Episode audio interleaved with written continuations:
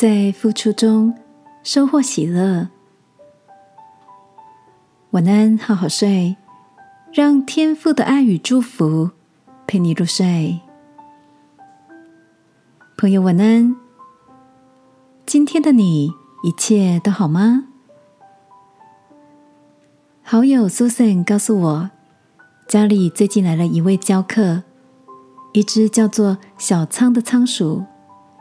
因为他女儿的同学跟家人出发去环岛，所以。请女儿代为照顾小仓一个星期。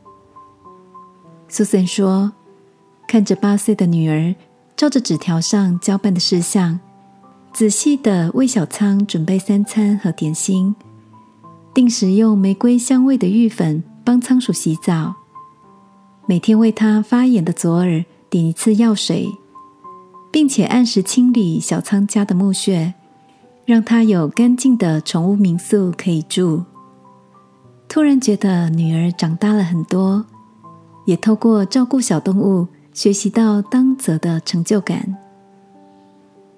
有趣的是，女儿虽然当的是鼠奴，却十分乐在其中。眼看一个星期的时间即将来到，还红着眼睛舍不得让小仓离开。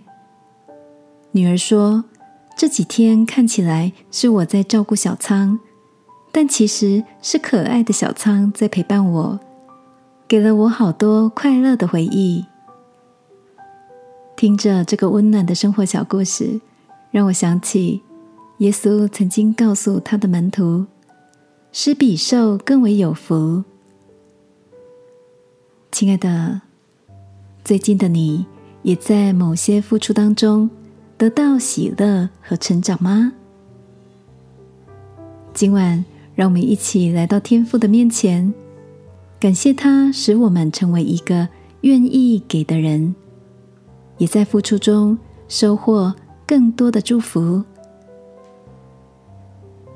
亲爱的天父，原来在给予的过程更有满足的收获。谢谢你继续带领我认识自己，也有给出爱的能力。祷告，奉耶稣基督的名，阿门。晚安，好好睡。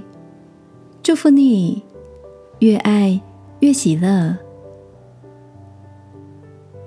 耶稣爱你，我也爱你。